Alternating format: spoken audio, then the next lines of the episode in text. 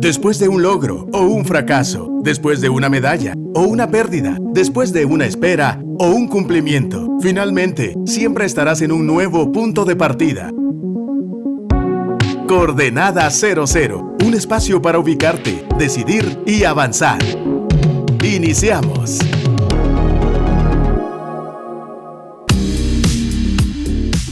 Estás en sintonía de Radio Actitud 100.9 FM y muchas gracias, muchas, muchas gracias por su sintonía. Bienvenidos a aquellos que también se conectan por la app de la radio y por la página web actitud.fm para aquellos que de pronto nos escuchan más allá de las fronteras de nuestra querida Guatemala.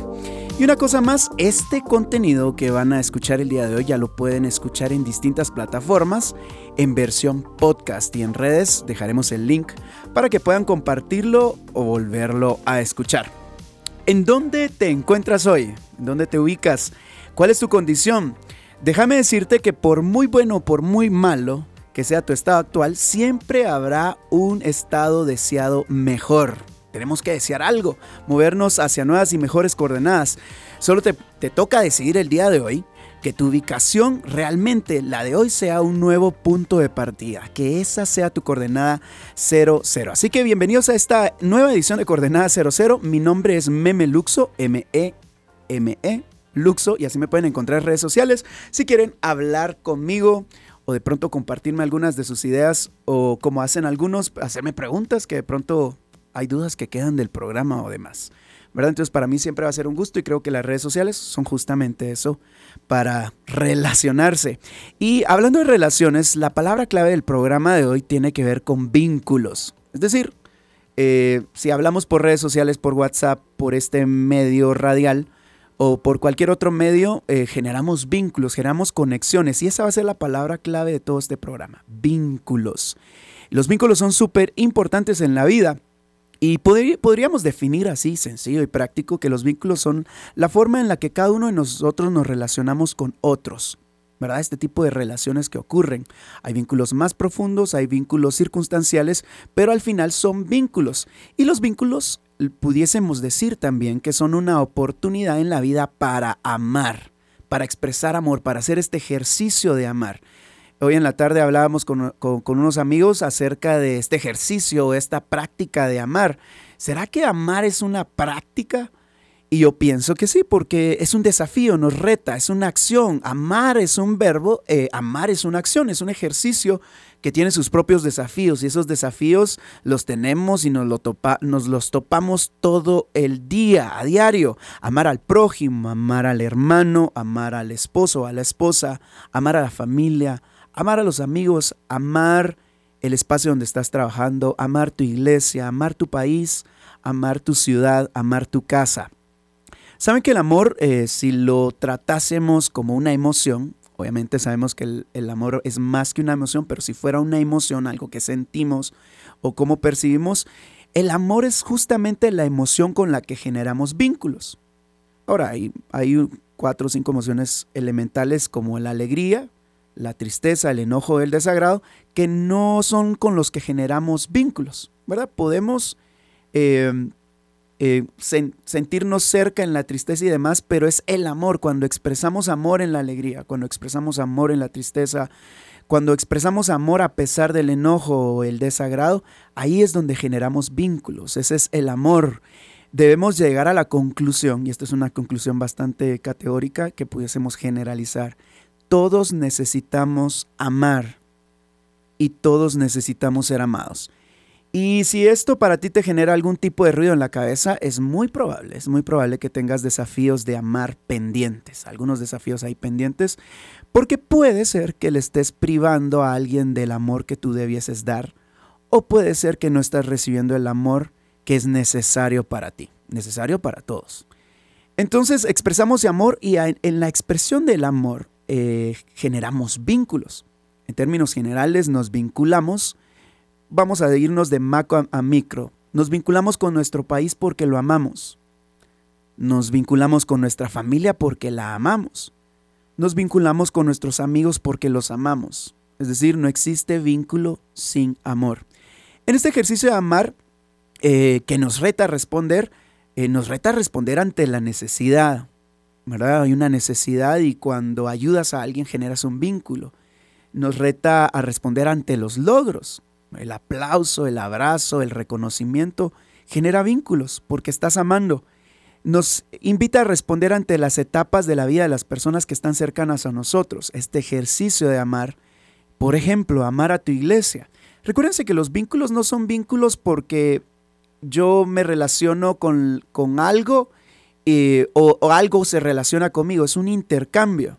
Puede ser que Dios te esté invitando o todos estemos siendo invitados a realmente generar vínculos con nuestra empresa, con la empresa donde trabajamos. No solo llegamos a trabajar, sino generamos un vínculo. Amamos esa visión que tiene esa empresa, amamos esa visión que tiene esa iglesia, amamos esa visión que tiene la familia, amamos esa visión que tiene la asociación en donde de pronto haces voluntariado. Es decir, cada vez que expresamos amor, fortalecemos nuestros vínculos. Entonces, la palabra clave para hoy es vínculos. Ahora, eh, pensando un poquito acerca de vínculos y amor, Dios es experto en generar vínculos y los vínculos que Él genera o el que, los que Él provoca son para nada superficiales. Él no se vincula con nadie de forma superficial. De hecho, Él espera que los vínculos sean profundos, sean reales.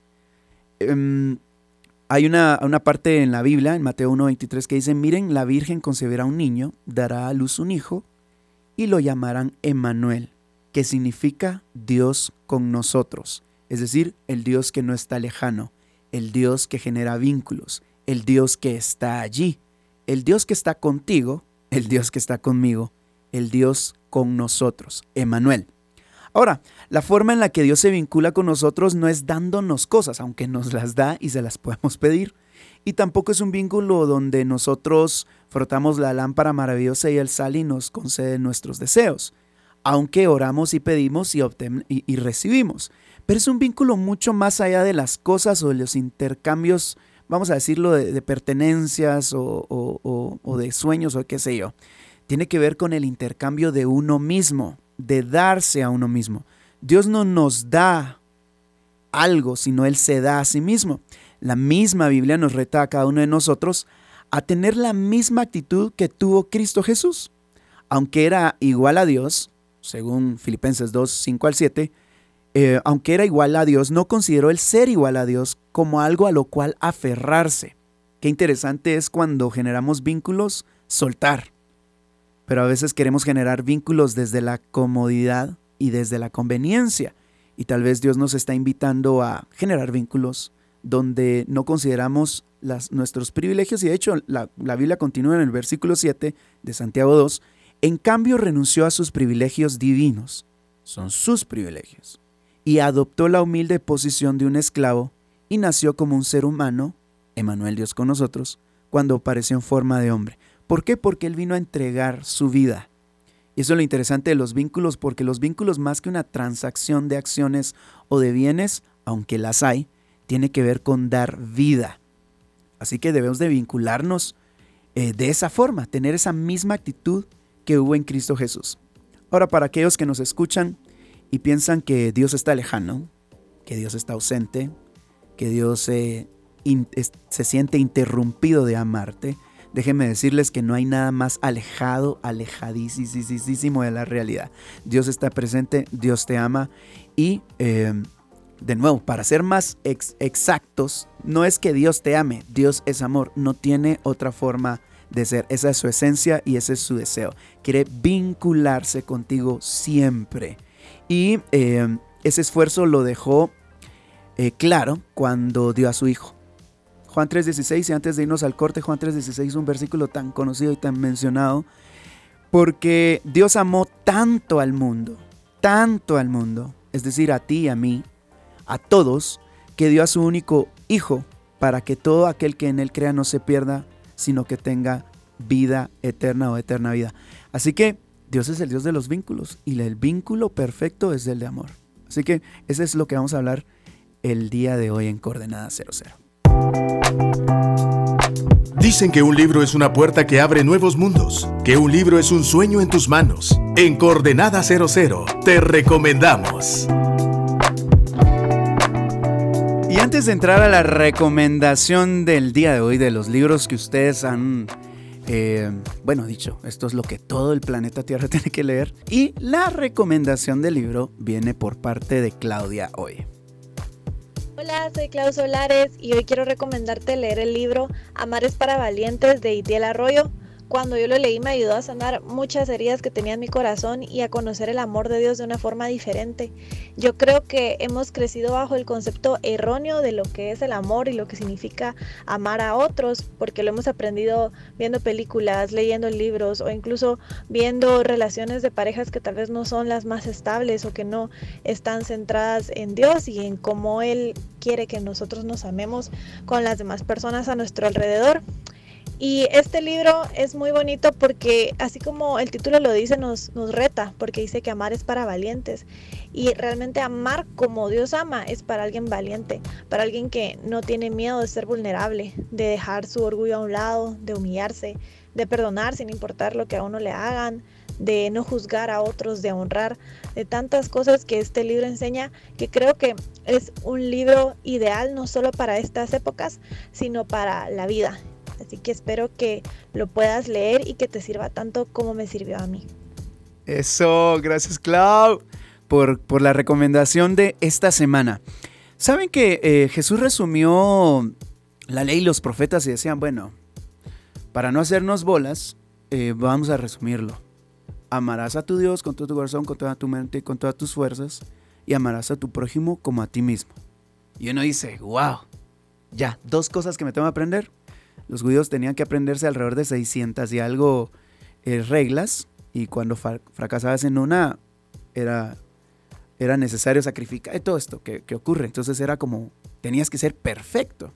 Entonces Jesús lo resumió en dos y uno dice, wow, dos, dos mandamientos. Pero resulta, resulta que Jesús dio un tercer y nuevo mandamiento. Ta, ta, tan. Juan 13, 34, 36 dice, les doy un nuevo mandamiento ámense unos a otros como yo los he amado.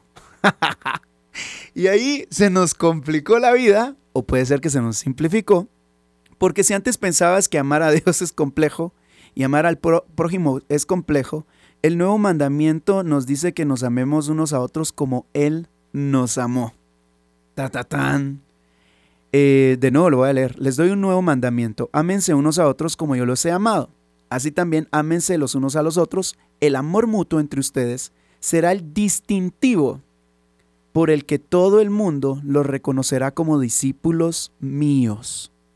O sea, el que quiera ser seguidor de Jesús, o el que se llame cristiano, o el que se llame iglesia, va a tener que amar sí o sí. Ahora, lo bonito de esto es de que uno puede verlo como un desafío y ya no puede ser.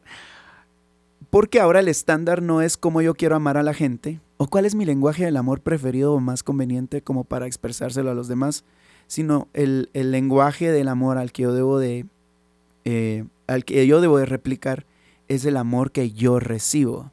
Amen como yo los amé. Entonces esta invitación primero es a ser amado y después replicar ese amor. Es decir, no podemos amar a los demás si no recibimos este amor. Y vuelvo a ser categórico en esta declaración. Necesitamos amar y necesitamos ser amados. Entonces, el desafío de crear vínculos es muy muy importante porque cuando ves tus relaciones más cercanas puedes ver cómo están tus vínculos.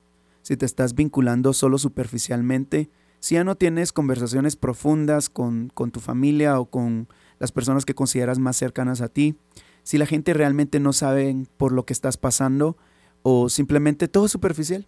Vas a tu trabajo y no saben ninguno de los tus compañeros de trabajo que realmente estás en un mar de, de angustia o de problemas. Ya no sabes decir auxilio, ya no sabes extender auxilio a los demás. Entonces los vínculos son súper, súper, súper importantes porque nos ayudan a, a vivir, a existir en, en, la tierra y a llevar esta, esta vida esta vida con sus matices, esta vida donde Dios nos quiere bendecir, pero tiene muchos desafíos. Hay desafíos que de pronto no esperábamos que ocurrieran, pero están ahí, están ahí, ¿verdad? Pasamos pobreza, pasamos riqueza, pasamos alegría, pasamos tristeza, pasamos enojo, pasamos placer, ¿verdad? Y todo, como bien dice la palabra de Dios, tiene su tiempo y en medio de eso la importancia de los vínculos.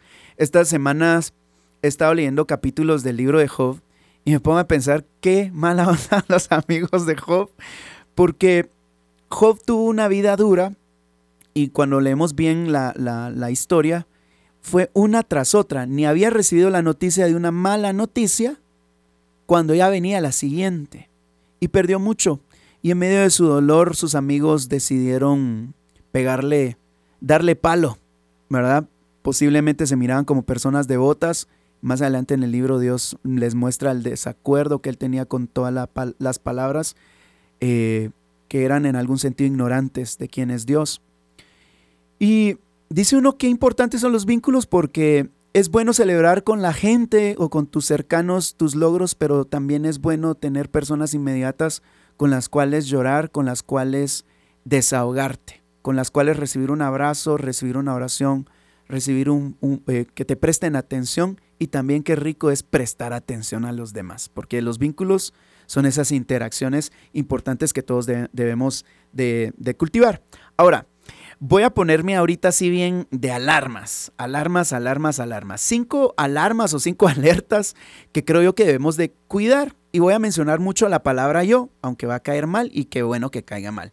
Hay eh, cuatro yos, creo que puedo contar, cuatro yos que debemos de evitar para que nuestros vínculos no se disuelvan, sino a la, larga se fortalezcan. La Biblia menciona, eh, hay, hay, varios versículos pero el libro de Santiago está bien interesante con este tema. Eh, Santiago 4 dice, ¿qué es lo que causa las disputas y las peleas entre ustedes? Pregunto, ¿acaso no surgen de los malos deseos que combaten en su interior? Desean lo que no tienen, entonces traman y hasta matan para conseguirlo. Envidian lo que otros tienen, pero no pueden obtenerlo. Por eso luchan y les hacen la guerra para quitárselo. Sin embargo, no tienen lo que desean porque no se lo piden a Dios aun cuando se lo piden, tampoco lo reciben, porque lo que piden con malas intenciones eh, desean solamente lo que les dará placer. Ahora, lo menciono esto en el contexto de, las, de los vínculos, porque muchos vínculos se rompen justamente por los deseos. Y el primer yo eh, que pone eh, en peligro cualquiera de tus vínculos es el yo deseo. El yo deseo cuando alguien se interpone entre el camino de lo que yo deseo. Los deseos no necesariamente son malos. Está bueno desear. Está bueno eh, querer algo. ¿Verdad? Pero eh, cuando deseamos algo lo que queremos a veces evitar es la desilusión. Y cuando estamos con vínculos, de pronto no queremos que tal persona nos desilusione. desilusione. Y yo espero que mis papás sean de tal perfil, entonces cuando veo que mis papás de pronto se separan, me desilusionan y ahí veo mi deseo no cumplido. Entonces veo a las personas como personas que tienen que satisfacer mis deseos. Y eso eh, puede ser eh, un peligro para el fortalecimiento de los vínculos, porque de pronto vemos a las personas como empleados. Ahora, hay vínculos de trabajo que de pronto, si tienes a un empleado que no satisface tus deseos como jefe, es fácil decir, bueno, chao, estás despedido. Sencillo.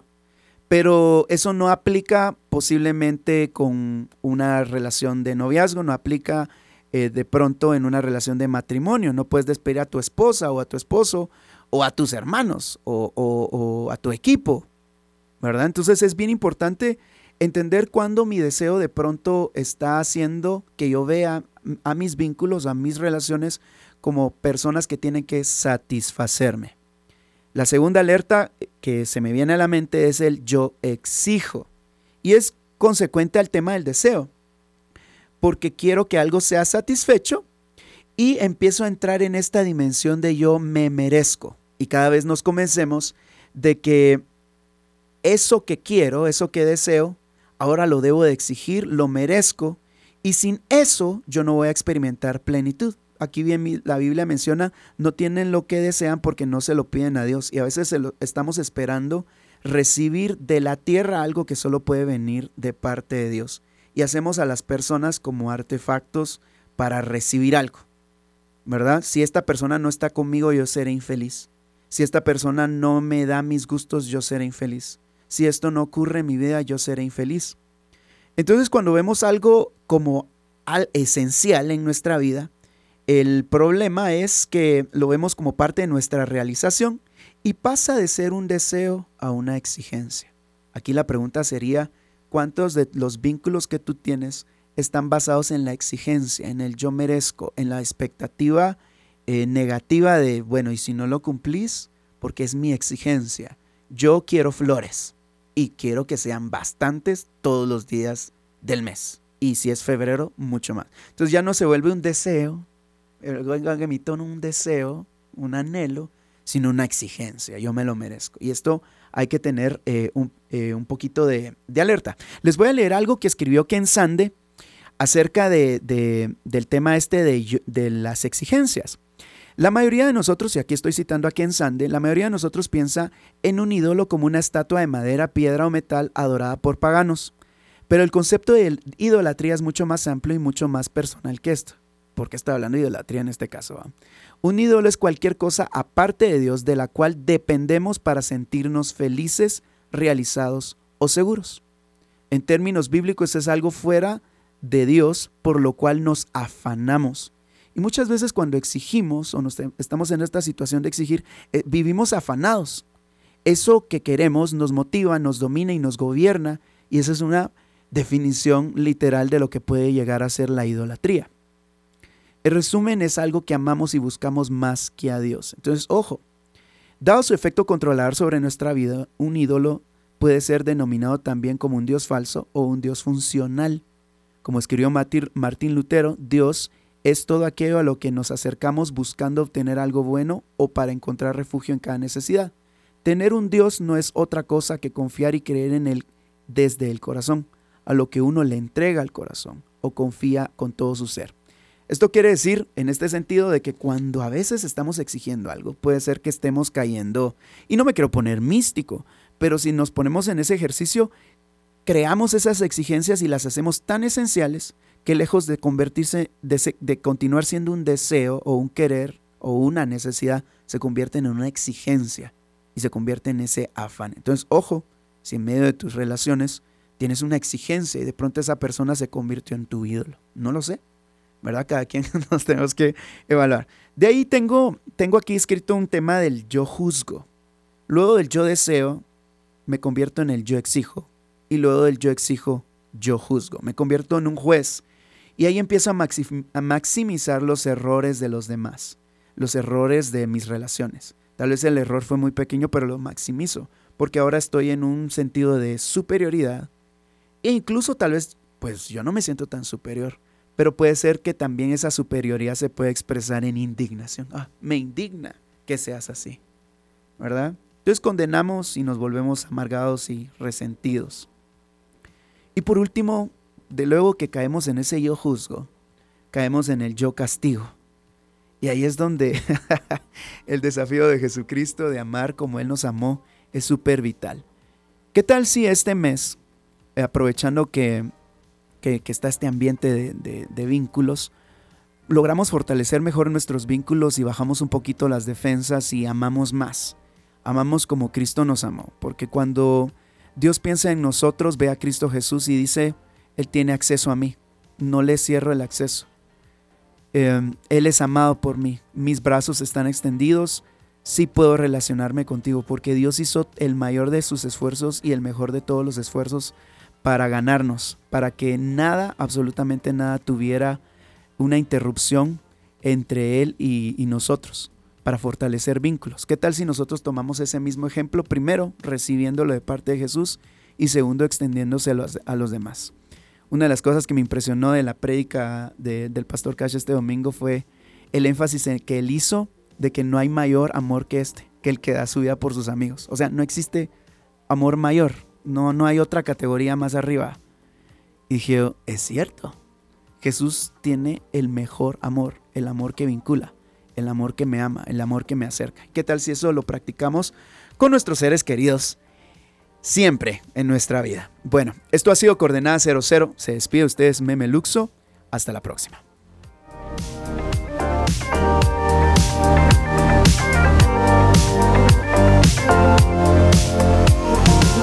Esto fue Coordenada 00, un nuevo punto de partida. Si quieres escuchar nuevamente este episodio o compartirlo, visita actitud.fm.